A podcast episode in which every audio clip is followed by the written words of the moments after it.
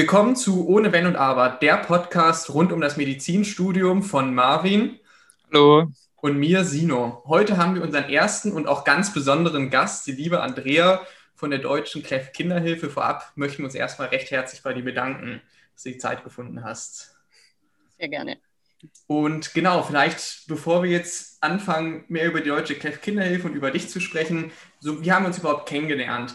Das Ganze fing ja an mit dem Projekt, was wir schon in der ersten Willkommensfolge besprochen haben, dass wir ja gerade dabei sind, eine Plattform aufzubauen rund um das Medizinstudium, um einfach den Zugang transparenter zu gestalten.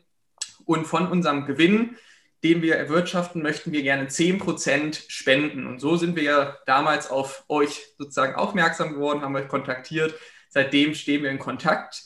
Und genau, aber heute soll es ja nicht um unser Projekt und um uns gehen, sondern gerne um dich und die Deutsche Clef Kinderhilfe und deshalb wäre es super, vielleicht, wenn du dich einmal kurz vorstellen könntest. Ja, das mache ich sehr gerne, Sino. Vielen Dank für die äh, nette Einleitung. Genau, also mein Name ist Andrea Weiberg. Ähm, ich sitze hier jetzt gerade in Freiburg, denn das ist der Sitz von der Deutschen Kleft Kinderhilfe e.V. Wir sind ein gemeinnütziger Verein und ähm, ich selber bin unter anderem verantwortlich bei uns für das Thema Fundraising, für die Kommunikation und eben auch den Kontakt zu Unternehmen. Deswegen kamt ihr dann auch relativ bald zu mir. Und ähm, ja, für mich war es doppelt spannend, weil ich zusätzlich zu meiner Funktion hier bei der Deutschen Kleft Kinderhilfe auch tatsächlich noch Mama von einem 20-jährigen ähm, Sohn bin, der ähm, nämlich tatsächlich selber gerade diese ganzen Hürden auf dem Weg zum Medizinstudium bestens kennt und äh, ich eben auch. Und von dem her war das Projekt für mich auch sehr, sehr spannend, doppelt in doppelter Hinsicht. Ja, da haben wir uns doch gesucht und gefunden, wie man so gerne sagt. Und ähm, ja, du hast ja schon erzählt, dass du da ähm, sehr aktiv bist bei euch. Und wie sieht denn so der Alltag aus? Also dein typischer Arbeitsalltag, ist das immer regelmäßig, was du machst, oder ist immer tolle neue Seiten, Aufgabengebiete? Kannst du uns da einmal mitnehmen? Ja, das mache ich gerne. Also so ganz regelmäßig ist hier bei uns tatsächlich gar nichts, würde ich mal sagen, weil wir doch ein relativ kleines Team hier in, in Freiburg sind. Also wir bewegen wirklich viel. Also wir haben ja pro Jahr so ungefähr 6000 Operationen, die wir für Spaltkinder ermöglichen und finanzieren. Und dafür sind wir hier echt ein kleines Team, sind so ähm, acht Mitarbeiter, viele davon in Teilzeit. Ich habe es ja schon gesagt, ich bin für den kommunikativen Bereich zuständig. Und aber auch jeder macht hier so ein bisschen alles Mögliche. Und das ist auch das Schöne. Also ich kriege auch ganz viel andere Dinge einfach mit. Und was mache ich tagsüber? Ich habe ganz klassisch Kontakt zu meinen Spendern, bedanke mich für Spenden, akquiriere auch mal Spenden, ähm, bin im Bereich Unternehmen eben mit Ideenfindung äh, zugange. Äh, was könnte man gemeinsam machen? Ich bin aber auch diejenige, die ja tatsächlich schreibt. Also alles, was hier kommunikativ ist, ob das ein Spendermailing ist, ein Newsletter ist, der Jahresbericht ist, das äh, läuft alles über meinen Tisch und ähm, das nimmt auch viel Zeit bei mir in Anspruch. Und ich selber muss ganz ehrlich sagen, ich bin ja jetzt drei Jahre bei der Deutschen Kleft Kinderhilfe, ähm, war vorher selber einfach auch nur Spenderin. Und ganz ehrlich, wenn man dann so ein Mailing kriegt und als Spender und nicht so genau weiß, was hinter den Kulissen ist, ich habe mich, glaube ich, auch manchmal gefragt, meine Güte, stimmen diese Geschichten da einfach, die da stehen? Und jetzt, wo ich selber einfach hier bin, agiere und diese Geschichten selber schreibe, und weiß, dass die, die manchmal sehr unglaublich, also wirklich unglaublich klingen und das sind Schicksale von Kindern, finde ich total faszinierend, einfach jetzt zu wissen, okay, das ist tatsächlich so und ähm, ich kann damit andere, kann das mitteilen und kann damit was bewirken. Also so mal auf die Schnelle vielleicht, ein sehr bunter Tag. Oh ja, das stimmt. Und man merkt aber auch richtig, dass du das mit Herzblut machst. Also du, man sieht auch, du grinst dabei, wenn man da, wenn du darüber redest. Also ja, da stehst du hinter und das ist schon mal super. Und ähm, du hast eben erzählt, ihr oder ihr ermöglicht über 6000 Operationen im Jahr, was ja wirklich Wahnsinn ist. Und äh, in welchen Ländern macht ihr das? Also äh, die Anzahl oder wo überall geht es hin? Wo geht es überall hin? Ja, also pass auf, da muss ich jetzt aufpassen, dass ich nichts vergesse. Also wir sind, äh, grob gesagt, sind wir in Asien, in äh, Südamerika und in Ostafrika tätig. Die Länder dazu sind Afghanistan, Indien ist gemessen an den Operationen und auch an den Standorten unser größtes Projektland. Also in Indien haben wir 26 Projektstandorte und immer so um die zwischen 2.000 und 3.000 Operationen. Bangladesch ist ein sehr großes Projektland, Pakistan, in Südamerika sind wir in Peru und Bolivien aktiv. Ähm, Ostafrika ist unser Stützpunkt in Ruanda. Was fehlt denn jetzt noch? Indonesien, das sind immer nur so kleinere Einsätze, die wir haben. Ziemlich schwieriges Land, sehr zerklüftetes Land ähm, durch die Inselstruktur. Ja, ich glaube, jetzt habe ich aber soweit ähm, alle genannt. Ja, Wahnsinn. Also man merkt ja wirklich verteilt über den Globus am Ende des Tages. Globus, ja mit 6000 genau. Operationen. Da stellt sich bestimmt die Frage auch für die Medizininteressierten hier im Raum, wie macht ihr denn genau die medizinische Versorgung? Kommen dann beispielsweise deutsche Mundkiefer-Gesichtschirurgen, fliegen dann in die Länder mal für zwei Wochen oder vier Wochen oder setzt ihr mehr sozusagen auf einheimische Strukturen, um eben auch eine gewisse Nachhaltigkeit vor Ort zu schaffen? Also das ist eine gute Frage und das ist letztendlich ähm, unser grundsätzlicher Ansatz, den wir schon von Anfang an, von Anfang an ist seit 2002, den Verein gibt es seit 2002, ähm, angehen, dass wir eben tatsächlich auf einheimische Strukturen in den Ländern setzen. Anders als viele andere Organisationen und es gibt so zwei, drei große amerikanische Organisationen und im europäischen Bereich oder auch im deutschen Bereich ist die Deutsche Kleft-Kinderhilfe wirklich in diesem Nischenfeld absolut führend und wir unterscheiden uns ganz klar von diesem Ansatz, denn unser Ansatz ist es, in den Ländern einheimische Strukturen aufzubauen. Das heißt, wir arbeiten mit einheimischen Chirurgen, die jeweils ein Projekt leiten. Die haben dann wieder ein Ärzteteam an ihrer Seite. Ähm, dazu gehören auch Therapeuten, die andere Therapien wie zum Beispiel Kieferorthopädie, Sprachtherapie und sowas ermöglichen. Und was du ansprachst, die deutschen Ärzte, die dann in die Länder fahren, das haben wir auch. Das hat aber bei uns eine ganz andere Funktion. Das sind ähm, ehrenamtliche äh, Ärzte. In der Regel sind es Mundkiefer-Gesichtschirurgen, die einzelne Projekte betreuen, im Ehrenamt betreuen. Und in aller Regel sind die einmal im Jahr in ihrem jeweiligen Projekt. Das dient zum einen der Kontaktpflege, das ist auch für die ähm, einheimischen Ärzte was ganz Besonderes, wenn die, wenn die deutschen Kollegen dann kommen und mit denen wird in aller Regel auch unabhängig von dem äh, Projektbesuch Kontakt gehalten. Das dient aber auch Schulungszwecken, ähm, dass dann diffizile Operationen ähm, gemeinsam durchgeführt werden werden. Und so werden auch Projekte aufgebaut. Also Ostafrika zum Beispiel ist ein Land, wo die medizinische Versorgung ganz schwierig ist, es auch keine Fachärzte gibt. Und da haben unsere beiden Projektleiter ähm, über viele Jahre hinweg dieses Projekt aufgebaut, waren immer wieder regelmäßig vor Ort, ähm, haben die Teams geschult und wir haben es dann wirklich auch geschafft, was in einem Land wie Afrika wirklich sehr schwierig ist, ein einheimisches Team aufzubauen, das jetzt auch ähm, eigenständig agiert. Und denke, das ganz Besondere macht sich jetzt in einer Zeit wie äh, Corona einfach bemerkbar. Denn ähm, ihr könnt euch vorstellen, dass viele Organisationen, die eben mit ausländischen Teams arbeiten, und derer gibt es ja auch einfach viele, Ärzte ohne Grenzen oder wie sie alle heißen, die ihre ähm, Teams dann in die Länder schicken, was super ist, gar kein Ding, die machen auch einen guten Job, aber die können aktuell gar nicht helfen. Wir haben die ganzen Reiserestriktionen, die Grenzen sind zu. Und ähm, damit ist ein Stopp von der Hilfe. Und das hat, ist eben bei uns jetzt nicht. Das heißt, wir konnten unsere kleinen Patienten jetzt dank unserer einheimischen Teams einfach auch in Zeiten von Corona weiter versorgen. Es gab immer mal wieder in Ländern, so wie jetzt in Indien, das hat ja jeder gerade in der Presse mitgekriegt, auch Zeiten, wo absoluter Operationsstopp ist oder war. Damit werden wir auch jetzt immer noch leben müssen. Ähm, aber grundsätzlich ist immer eine Hilfe vor Ort möglich gewesen. Und wenn es nur der Austausch per Videocall oder per Telefonat war äh, oder der, die Psychologin, die dann den Kontakt zu den Familien gehalten hat, ähm, es bestand immer der Kontakt äh, mit den Patienten und eben auch, ähm, wir haben selbst im letzten Jahr fast 5000 Operationen, also ich glaube 4600 Operationen durchführen können. Und äh, wir haben lange Zeit selber gezittert, weil wir nicht wussten, ja, was läuft eigentlich überhaupt was kann laufen. Wahnsinn, das heißt, trotz Corona ging es weiter. Das ist wirklich eine tolle ja. Sache. Also, ja, sehr schön. Finde ich, also ich finde es persönlich sehr gut, auch vor allem nachhaltige Strukturen zu schaffen, wie man jetzt auch an Corona sieht. Das bringt natürlich deutlich, deutlich mehr. Du sprichst ja auch immer die ganze Zeit von kleinen Patienten. Vielleicht haben wir noch gar nicht drüber gesprochen. Wir haben jetzt Deutsche Kinderhilfe, aber vielleicht weiß ja nicht jeder direkt, was ist so eine Lippen-, Kiefer-, Gaumenspaltenoperation? Wie, also was, was, welche sind eure Patienten? Also welche Zielgruppe habt ihr am Ende des Tages? Sind ja die jüngeren Patienten tatsächlich?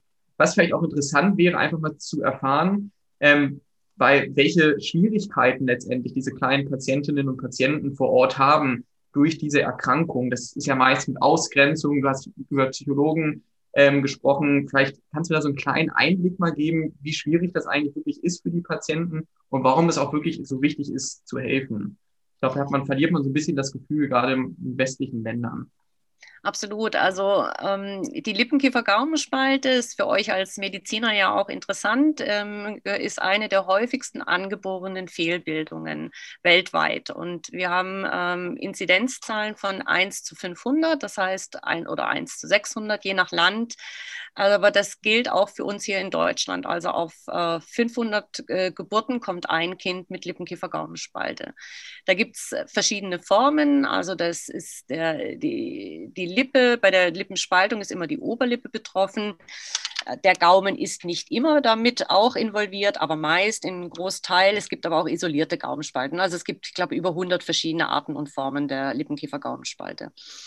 Und ähm, das eine ist natürlich, ähm, man sieht ja diese Kinder hier bei uns äh, nur noch sehr selten, weil sie eben hier direkt operiert werden. Aber ich glaube schon, dass die meisten das, was früher unter dem Begriff, Begriff Hasenscharte eben abgetan wurde, durchaus schon mal gesehen haben. Unser Wirtschaftsminister Altmaier ist so ein Kandidat, der eben offensichtlich mal Patient eben war. Und es gibt auch im Promi-Bereich einige. Das heißt, das erste Offensichtliche ist bei so einem Kind, ähm, dass diese, die Gesichtsentstellung, die mitunter wirklich massiv ist, es gibt kleine Spalten, aber oft sind es auch wirklich sehr große, sind beidseitige Spalten. Und ähm, wir leben in einer Welt, wo ich glaube auch heute immer noch und auch bei uns das Aussehen immer wichtiger wird, ähm, durch, durch auch Inszenierungen ähm, immer wichtiger ist. Das heißt, es ist auch bei uns ein Kind, was mit einer Lippenkiefer-Gaumenspalte auf die Welt kommt und nicht be behandelt würde, hätte auch bei uns einen extrem schlechten Stand, würde ich mal behaupten. Und ähm, in diesen Ländern ist es natürlich ungleich mehr auch noch der Fall davon hängt ganz viel ab. Ich meine, bei Mädchen, die müssen anständig verheiratet werden, die haben kaum eine Chance oder die, die, die Kosten werden einfach höher. Ähm, die Eltern, das ist das ganz Schlimme eigentlich auch dabei. Wir, wir ähm, agieren ja oder, oder, unterstützen ja Familien, die bedürftig sind. Das heißt, sind Familien auch mit meist niedrigem Bildungsniveau. Da kommt, die, kommt so ein Kind auf die Welt und die Eltern, es ist nicht so wie bei uns, dass die im Vorfeld dann aufgeklärt sind, oh Achtung, jetzt kommt, ihr Kind wird eine Lippenkiefer-Gaumenspalte haben die sind völlig überfordert. Also die wissen überhaupt gar nicht, was ist denn das? Und dann spielt Aberglaube eine große Rolle. Das ist dann ähm, die Strafe für ein eigenes Fehlverhalten oder ein Fluch. In Indien ist es, heißt es dann ein Fluch, weil die Mutter bei der, ich glaube, Sonnenfinsternis irgendwie ähm, Gemüse oder irgendwas Falsches geschnitten hat. Oft sind es wirklich auch eben die Mütter, die dann dafür verantwortlich gemacht werden. Und ähm, dann werden diese Kinder wirklich ausgegrenzt. Wir haben Fälle, da werden die Kinder ausgesetzt. Viele Kinder landen auch tatsächlich im äh, Waisenheim all das passiert eben tatsächlich. Und ähm, zu dieser ähm, Isolation durch die Entstellung kommen dann aber, und das wissen viele nicht, schwerwiegende gesundheitliche Probleme. Also die Lippenkiefer-Gaumenspalten, die Spaltkinder, wie wir sie nennen, ähm, die können nicht recht, richtig ähm, atmen, nicht, äh, nicht richtig essen und trinken, nicht richtig schlucken, ähm, weil die Trennung zwischen Mund- und Nasenhöhle bei einer Gaumenspalte ist das eben der Fall, fehlt diese Trennung zwischen Mund- und Nasenhöhle und ihr könnt euch vorstellen, was dann passiert, ähm, dass die Nahrung kommt wieder durch die Nase raus, was eben auch, im, wenn man älter ist, extrem unangenehm und peinlich einfach ist. Ähm, und aber eben kleine Babys, die schon überhaupt Probleme haben, Nahrung aufzunehmen, also weil sie einfach nicht schlucken können. Und ähm, wenn so eine Spalte nicht behandelt wird, schleppt man eben diese Probleme sein Leben lang mit sich rum, ähm, bis dahin, dass ähm, teilweise in Indien sind, im, aus Indien haben wir Zahlen, dass ähm, viele Kinder wirklich schon das äh, erste Lebensjahr überhaupt nicht ähm, erleben, weil sie eben an, an Unterernährung, an Mangelernährung sterben oder eben tatsächlich auch an sozialer Vernachlässigung. Ja, da sieht man mal, wie präsent dieses Thema überhaupt ist. Und danke, dass du uns da mal auch von der medizinischen Seite und von der psychologischen Seite mal mitgenommen hast. Und ähm, umso schöner ist es ja dann, dass es so, äh, dass ihr eben diese Operation ermöglicht. Und so ist ja jede Operation letztendlich ein kleines Highlight für sich und so auch jede Spende. Aber gibt es so in deiner, in deinem, in deiner Laufbahn? So ein Moment, wo du sagst, ey, das war der schönste Moment, den ich erlebt habe, oder sind es die kleinen, alle kleinen Sachen zusammen, die du erlebt hast? Also es sind, es sind immer wieder die kleinen Sachen und die kleinen Geschichten, aber der schönste Moment, den ich erlebt habe, war tatsächlich, dass ich letztes Jahr mit meiner Kollegin kurz vor Lockdown ähm, unser Projekt Land Indien äh, bereisen durfte und wir das kennenlernen durften vor Ort. Und das war natürlich das größte Highlight. Und ähm, wir, wir haben unsere Kollegen erlebt, wir waren mit im OP wir haben gesehen, was es einfach bedeutet, so eine Operation zu machen, dass es eben nicht einfach ist, die Spalte zusammenzuziehen, sondern dass das wirklich höchste chirurgische Kunst einfach ist. Und, und das war, glaube ich, so das Größte für mich persönlich, ähm, wir waren auch bei Patienten zu Hause. Und dann lernt man, glaube ich, wirklich, was Dankbarkeit einfach heißt. Also ähm, wenn man bei einer Familie, bei einer siebenköpfigen Familie eingeladen wird, die in einer äh, to total dunklen Gasse in einem einzigen Raum lebt und wir werden da herzlich willkommen und auf das, ja, wie war, groß war der Raum? Der hatte keine 20 Quadratmeter und, und wir werden dann eben äh, willkommen geheißen, dürfen uns auf das Familienbett setzen und der Kleine ist ein paar Tage vorher operiert worden. Also das ist, ähm, das ist schon, das war so für mich das Highlight und dann einfach auch diese Dankbarkeit zu erleben von den Eltern, ähm, die ihr Glück gar nicht fassen können. Wow, ja, also das ist jetzt, ich habe gerade ein bisschen Gänsehaut bekommen, das hat man richtig mitbekommen, also was du auch gesagt hast. Und da denkt man direkt, man möchte gerne helfen. Ich sage mal langfristig, gerade für die Mediziner hier unter uns, kann man bestimmt auch mal aktiv vor Ort helfen. Aber vielleicht, wenn man gerade im Studium steckt, vielleicht erst ganz am Anfang ist, aber möchte einfach helfen, ähm, kann man ja schon bereits mit 300 Euro, steht ja bei euch auf der Webseite, eben eine Operation ermöglichen. Was vielleicht ganz interessant mal wäre zu wissen, wie, also wie errechnet ihr diese 300 Euro? Welche Kosten entstehen letztendlich? Und noch eine Frage hinter, ich hoffe, man äh, verliert nicht die Übersicht, wäre auch, wie läuft denn eigentlich diese Operation ab? Das heißt zum Beispiel, weiß ich nicht, da ist jetzt ein kleines Mädel mit ähm, ein Spaltkind, was eben dann sozusagen eure Hilfe wahrnehmen möchte. Wie werde ich sozusagen auf euch aufmerksam? Macht ihr sozusagen aktiv, gerade wenn es irgendwie in Indien ist, geht ihr rum und erzählt dann von Dorf zu Dorf, hier gibt es ein Projekt, wir helfen? Oder spricht sich das so ein bisschen über Mund-zu-Mund-Propaganda rum? Oh, jetzt muss ich auch aufpassen, dass ich nicht den Überblick verliere. Ähm, also ich fange mal mit den Kosten an. Ja. Genau, also die 300 Euro, das ist so ein kalkulatorischer Wert, den wir ansetzen. Ähm, über unsere allen Länder gerechnet. Also es gibt wirklich Unterschiede. Also es gibt in dem einen Land, da zahlen wir mehr, in dem anderen zahlen wir weniger, aber so im Schnitt sind es tatsächlich 300 Euro. Wir waren lange Jahre bei 250 Euro. Bedingt durch Corona hatten wir enorme Kostensteigerungen durch neue Schutzmaßnahmen, durch Tests und so weiter. Das heißt, wir mussten eben diese, haben jetzt diese 50 Euro angehoben. Und ähm, das muss man auch wissen, diese, dieser für uns verhältnismäßig niedrige Betrag ist tatsächlich auch in den Ländern nicht der marktübliche Wert. Also das ist auch dem geschuldet oder zu verdanken, dass wir einfach gute Kontakte zu Krankenhäusern haben, zu Partnerkrankenhäusern haben, die uns ihre Infrastruktur ähm, zum Selbstkostenpreis zur Verfügung stellen. Unsere Ärzte, die Chirurgen, die entweder ehrenamtlich zum Teil oder wirklich durch eine, nur abgedeckt mit einer Aufwandsentschädigung äh, die Kinder operieren. Und ähm, genau, also da drin ist dann eben der, der chirurgische Aufenthalt, also der Aufenthalt in dem Krankenhaus. Die OP selber begleitet ja auch durch einen Anästhesisten, der bei den ganz Kleinen auch unglaublich wichtig ist. Ähm, zum Teil finanzieren wir auch für die Eltern den Transport zum Krankenhaus, weil die manchmal wirklich sehr, sehr lange Wege zurücklegen müssen, um äh, überhaupt dahin zu kommen. Also das ist so alles in dieser Mischkalkulation 300 Euro mit drin und eben jetzt auch diese Corona-Schutzmaßnahmen. Und dann fragtest du jetzt, glaube ich, ähm, wie die Patienten auf uns aufmerksam werden. Genau, ja. Genau, also wir reden ja von kleinen Patienten, idealerweise von kleinen Patienten, denn tatsächlich ist es so, dass die ähm, Lippenoperation im Idealfall ähm, so bis zum dritten, Monat, dritten Lebensmonat stattfindet. Der Gaumen wird in aller Regel in einer zweiten Operation geschlossen. Das ist dann so im achten bis, bis zwölften Lebensmonat. Es gibt auch andere Techniken, da wird beides zusammen gemacht oder in einer anderen Reihenfolge. Also auch das gibt es. Ähm, wir haben zum Beispiel in Bangladesch, das ist vielleicht noch eine ganz nette Geschichte, unser einer Chirurg ähm, operiert ganz gern durchaus auch mal den Gaumen zuerst, was eher unüblich ist. Das ist aber dem geschuldet, dass die Eltern dazu neigen, durchaus manche, wenn die Lippe erstmal operiert ist, dass sie ihr Kind dann nicht mehr wiederbringen, um den Gaumen noch zu operieren, weil das, der, das Offensichtliche ist dann behoben und ähm, dann sagt man sich, dann spare ich mir jetzt den Gaumen, weil es ist ja, sind ja wieder neue Reisezeit, die da anfällt und das muss ja dann gar nicht sein.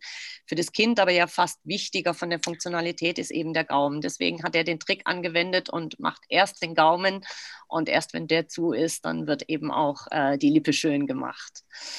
Genau. Und ähm, wie kommen wir an unsere Patienten? Das ist ganz unterschiedlich, von Land zu Land unterschiedlich, aber in der Tat spielt Aufklärungsarbeit eine ganz, ganz wichtige und ganz große Rolle.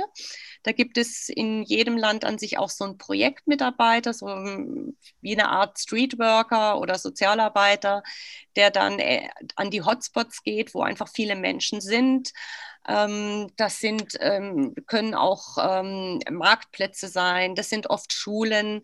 Ähm, dann hat man natürlich, haben alle unsere Ärzte ein Network in Krankenhäusern und da weiß man dann schon Bescheid, Achtung, wenn ein Spaltkind auf die Welt kommt, wende dich an den und den. Je nach Land werden Social-Media-Aktivitäten ähm, gepflegt. Also das ist so ein bisschen unterschiedlich, aber das ist ein ganz breites Feld und eines tatsächlich unserer, gut, dass du da gefragt hast, ähm, nach der Operation selber oder nach den Behandlungen selber mit Sicherheit ein ganz wichtiger Arbeitsbereich von uns, dieses Thema der Aufmerksam, äh, Aufmerksamkeitsförderung und ähm, schöne Erfolge haben wir da auch tatsächlich. Als wir angefangen haben, waren viele Kinder älter. Also das waren, sind Fünfjährige, also das Durchschnittsalter war einfach älter. Heute sind die meisten unserer Patienten tatsächlich äh, im ersten Lebensjahr und haben ihre erste Operation tatsächlich im ersten Lebensjahr, also so wie der Idealfall sein soll. Und das ist für uns ein großer Erfolg, weil dann einfach auch die Therapiechancen, dass das alles gut wird, je früher operiert wird, desto besser der Verlauf für das Kind. Auf jeden Fall. Ja, Wahnsinn. dass man zu sehen, welche Komplexität dahinter steckt und auch schön, dass man jetzt sozusagen den Ablauf sieht und dass ja scheinbar dann auch innovative neue Operationstechniken entwickelt werden in Bangladesch, die dann auch zu Erfolgen kommen. Ein bisschen unkonventionell, das zeichnet das Ganze ja so ein bisschen tatsächlich aus, mal ein bisschen anders, als wie es vielleicht in Deutschland abläuft beispielsweise. Und da hätte ich direkt mal eine Frage eigentlich. Wie ist das zum Beispiel, wenn ich jetzt, weiß ich nicht, frisch approbierter Arzt, Zahnarzt bin, vielleicht am Ende des Studiums und denke, gut, ich möchte gerne helfen, natürlich sowohl finanziell, aber auch mit meinen Fähigkeiten, die ich habe. Klar, ihr setzt auf Strukturen, dass ihr gerne einheimische Ärzte vor Ort ausbildet, was natürlich auch eine super Sache ist. Aber bestimmt gibt es auch ein, zwei Hörer, die vielleicht denken, okay, ich möchte jetzt gerne nach Bangladesch, nach Indien. Ich möchte einfach vor Ort auch helfen, Operationen ermöglichen. Klar, eher assistieren wahrscheinlich am Anfang, aber einfach helfen vor Ort mit dem, was ich machen kann. Gäbe es die Möglichkeit bei euch prinzipiell sowas zu machen oder ist das eher schwieriger? Ähm, prinzipiell gibt es tatsächlich die Möglichkeit. Aktuell ist es natürlich durch Corona gar nicht möglich, das ist ganz klar. Aber grundsätzlich gibt es die Möglichkeit und ich glaube, das ist wiederum auch das, was uns auszeichnet. Ich sagte ja vorhin, wir sind, ich sage oder ich sage immer, wir sind groß genug inzwischen, um wirklich was zu bewegen, aber wir sind noch klein, um sehr flexibel auch zu agieren bei vielen Dingen. Also das habt ihr vielleicht jetzt auch kennengelernt ähm, im Bereich ähm, Unternehmenskooperation, ähm, dass wir da einfach auch ähm, dankbar sind und, und auch mal andere Wege zu gehen. Und das würde ich jetzt auch bei solchen Formulaturen oder Praktika oder der, dergleichen eben sagen. Es ist nicht ganz einfach, das muss ich auch dazu sagen. Und es ist auch vor allem nichts, ähm, was wir hier in Deutschland entscheiden, sondern was letztendlich immer in der Entscheidungskompetenz unserer Partner, Partner vor Ort liegt. Und da muss man einfach schauen, wie ist die Situation. Das ist dann auch eine Kommunikation, die ich dann wirklich auch sehr schnell dann an die Partner abgeben würde. Es kommt man, es kommen nur so, es kommen auch nicht alle Länder in Frage. Afghanistan zum Beispiel kannst du völlig ausschließen. Das sind dann eher die größeren Länder, wie zum Beispiel Indien, vielleicht auch Südamerika. Für euch als Zahnärzte ist es dann natürlich interessant, wenn ihr auch in einem Projekt seid, wo wirklich äh, Zahnmedizin, Kieferorthopädie eine Rolle spielt, was nicht in allen Ländern, in allen Projekten der Fall ist. Aber grundsätzlich ist es möglich, nicht so ganz einfach in unseren Strukturen, aber durchaus machbar und kann man drüber reden. Und was bestimmt auch wichtig ist, dass es dann, also eine, eine Woche oder zwei, das macht keinen Sinn. Es müsste dann, wenn, wenn jemand ernsthaft was mitarbeiten will, natürlich länger sein. Aber was bestimmt auch mal geht, ist, wenn man ähm, sag ich mal jetzt, was auf Reisen mal wieder irgendwann sein darf. Ähm, und ähm, man möchte vielleicht mal ein Projekt besichtigen, auch in Anführungsstrichen mal sehen und man hat einen engeren Kontakt, kann man das durchaus auch mal in Erwägung ziehen. Ja, das ist ja total interessant auch für unsere Hörer, also unsere Kommilitonen und später Kollegen und Kolleginnen.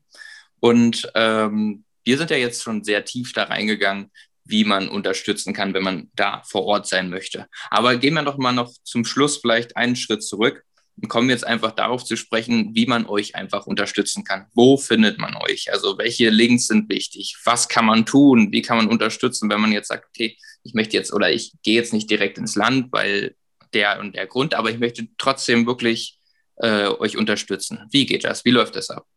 Ja, also ich meine, Klar, wir freuen uns über jede Spende, die kommt. Das ist, das ist klar, weil davon lebt unsere Arbeit. Ohne Spenden können wir gar nicht agieren. Ähm, aber unabhängig davon, jetzt gerade wenn ich auch mit jungen Menschen rede, und deswegen freue ich mich auch so über unsere Partnerschaft, ähm, weil es ja oft auch heißt, ja, der Spendermarkt ist so alt und, und, und die Spender sind alt. Und ich habe, äh, würde das tatsächlich, äh, das mag sein, dass der Durchschnittsspender so ein Markt ist, aber ich habe in den letzten Jahren, seitdem ich hier bin, wirklich so viel Kontakt Kontakte auch gehabt mit jungen Menschen, die mich ganz besonders freuen, wenn da einfach ein Interesse ist von Anfang an, gerade jetzt bei euch bei einer Unternehmensgründung, das Thema soziales Engagement groß zu schreiben. Ich finde es total bemerkenswert und da geht es äh, mir und uns auch gar nicht dann um Spendenhöhen, sondern einfach zu sagen, ich finde das Thema toll. Es ist vielleicht für viele auch ein neues Thema. Es ist ein, irgendwie ein sehr einfaches Thema, schon allein durch dieses beeindruckende Vorher-Nachher-Szenario. Ähm, und ich erzähle einfach darüber. Und das ist, denke ich, neben für uns neben der Spende ganz, ganz wichtig, äh, darauf aufmerksam zu machen, zu sagen, ey, das ist ein, man kann hier wirklich ganz viel bewegen mit 300 Euro. Das ist vielleicht auch mal eine Gruppensammlung. Wir tun uns mal zusammen und, und unser Ziel ist, einem Kind eine Operation zu ermöglichen oder einfach wirklich ähm, das weiterzutragen und zu berichten und zu sagen, hey, hier gibt es tatsächlich in Deutschland eine kleine Organisation, die setzt sich dafür ein und ähm, ich glaube, die grundsätzliche Frage ist, will man was Gutes tun? Dann gibt es ja wahnsinnig viel coole Projekte auch, die man unterstützen kann. Und jeder muss für sich dann eins rausfinden, wo ihm das Thema zusagt. Und vor allem, das denke ich, ist ganz wichtig, wo er Vertrauen auch zu der Organisation hat. Da gibt es auch da im sozialen Bereich viele schwarze Schafe. Ähm, wir sind ja ausgezeichnet mit dem DZI-Spendensiegel. Das ist, glaube ich, auch nochmal so ein ganz ähm, wertvolles Qualitätskriterium, wo man dann eben sicher sein kann, dass die Spenden wirklich seriös ähm, verwendet werden.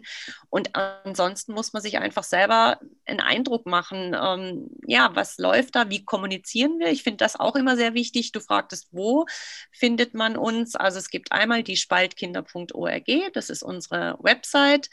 Ähm, da findet man auch über Cleft, was ist Cleft, viele Informationen und wo wir sind und was wir machen.